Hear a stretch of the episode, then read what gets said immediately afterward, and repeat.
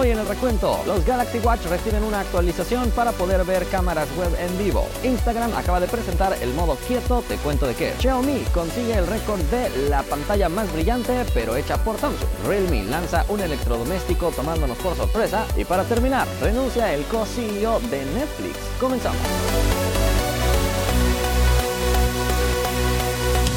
Hola, gracias por estar una vez más por aquí en el recuento. Yo ando por San Diego, pero desde aquí te estoy informando de todo lo que está sucediendo en el mundo de la tecnología y le agradecemos a todos nuestros partners por apoyarnos. Perdón que no los pueda mencionar uno a uno, pero aquí se me complica un poquito eh, sacar la lista y todo esto, pero muchísimas gracias a todos ustedes que tienen esa suscripción especial. Si alguien quiere unirse, puede pulsar ese botón que dice unirse al lado del botón suscribirse en YouTube. Y está pasando un avión en este momento porque estamos casi al lado del aeropuerto. El día de ayer olvidé hacer la encuesta, pero de cualquier manera te presento la oferta del día en Amazon, que encontré una micro SD de Samsung, 256 GB, 404 pesos, tiene casi el 60% de descuento. Es la oferta del día, así que te dejo el link en la descripción en caso de que estés interesado en adquirir este accesorio y tener más espacio en tu celular.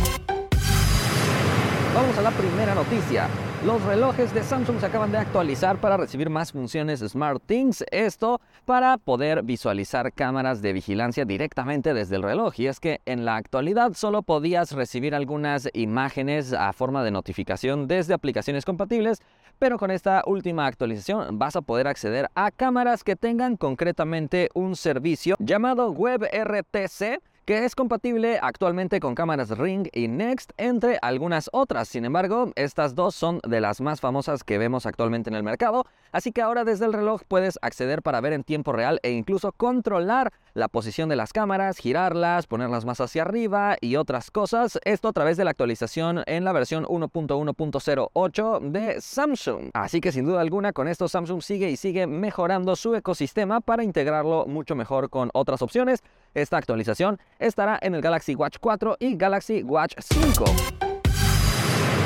A la siguiente noticia. Instagram acaba de lanzar el Quiet Mode, que podríamos decir que es un modo silencio. A través de este modo, Instagram pretende que puedas desactivar fácilmente las notificaciones y después entrar a un modo donde automáticamente se habiliten otra vez todas las notificaciones. No es que sea algo que no podías hacer antes, pero antes dependías completamente de la configuración del sistema o ir una por una desactivando las notificaciones en Instagram. Ahora, con este modo, podemos salir de la aplicación sin estar recibiendo y recibiendo más notificaciones de ella. Pero algo importante es que además cuando tengas activada esta opción, Instagram responderá automáticamente por ti los mensajes para indicarle a tus contactos que estás en ese modo silencio y que no se preocupen porque no le respondes, que no es que no quieras ver sus mensajes, sino que simplemente estás descansando. Además, cuando desactives el modo quieto, te va a llegar también una notificación dándote una especie de resumen de todo lo que te pudiste haber perdido en ese tiempo de descanso. Así que está interesante si es que no te gusta estar abrumado por esta red social.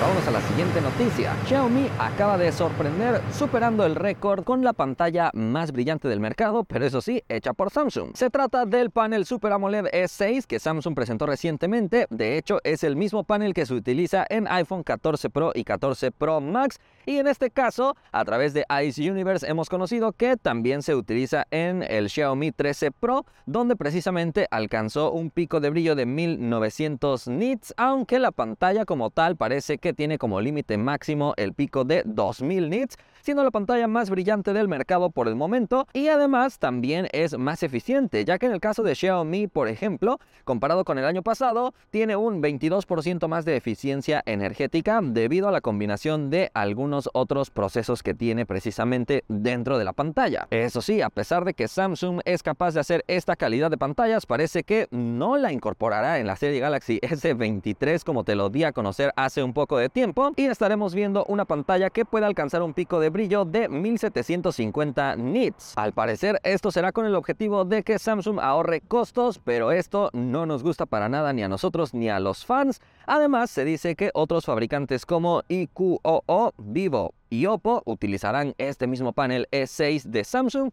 Por alguna extraña razón, Samsung estará haciendo un panel de gama súper alta para todos sus competidores, pero no lo pondrá en su Galaxy S23. Vamos a la siguiente noticia. Realme acaba de lanzar un nuevo electrodoméstico. Por extraño que parezca, lanzaron un aire acondicionado, esto en la India como parte de su serie Tech Life. Este aire acondicionado además es una especie de 4 en 1 ya que tiene algunas otras características adicionales. Estará disponible en capacidades de una tonelada y una tonelada y media y se supone que tiene diversos mecanismos para que tengas un mejor enfriado de la habitación en solamente 20 minutos. Además incluye el soporte para la tecnología Flexi Control donde puedes seleccionar la capacidad de este aire acondicionado basado en la cantidad de personas que están en la habitación. Esto hacer que el aire acondicionado sea más eficiente. Su precio en la unidad más básica es de 28.499 rupias. En pantalla tienes el precio de referencia en otras monedas. Cuéntame qué te parece la propuesta de aire acondicionado de Realme. Si te gustaría que Realme empiece a distribuir este tipo de productos en tu región o prefieres que mejor se dedique solo a los celulares.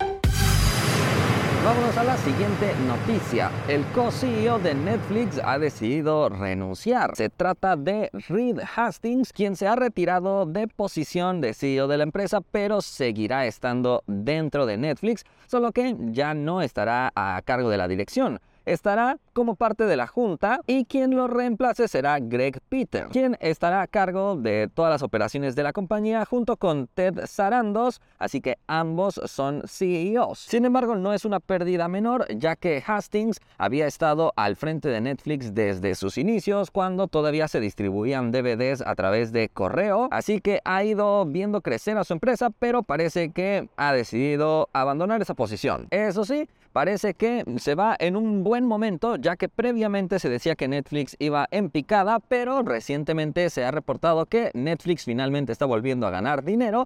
Esto posiblemente gracias al lanzamiento de su plan con anuncios incluidos, con un precio mucho más económico, donde ganaron 7.7 millones de suscriptores en el último trimestre del 2022, a diferencia de lo que habían tenido en el mismo periodo del año pasado, que habían sido 4.5 millones. Eso sí, por muy curioso que parezca en cuanto a las posiciones de una empresa, Hastings seguirá siendo el presidente ejecutivo Así que podríamos decir que de todos modos sigue estando como uno de los más grandes de su compañía. Así que bueno, por el momento esto ha sido todo por el recuento. Muchísimas gracias por estar viendo este contenido y gracias a todos los que forman parte del grupo de fans del recuento por apoyarnos con esa suscripción especial. Si alguien quiere ser fan puede pulsar el botón unirse al lado del botón suscribirse en el canal de YouTube.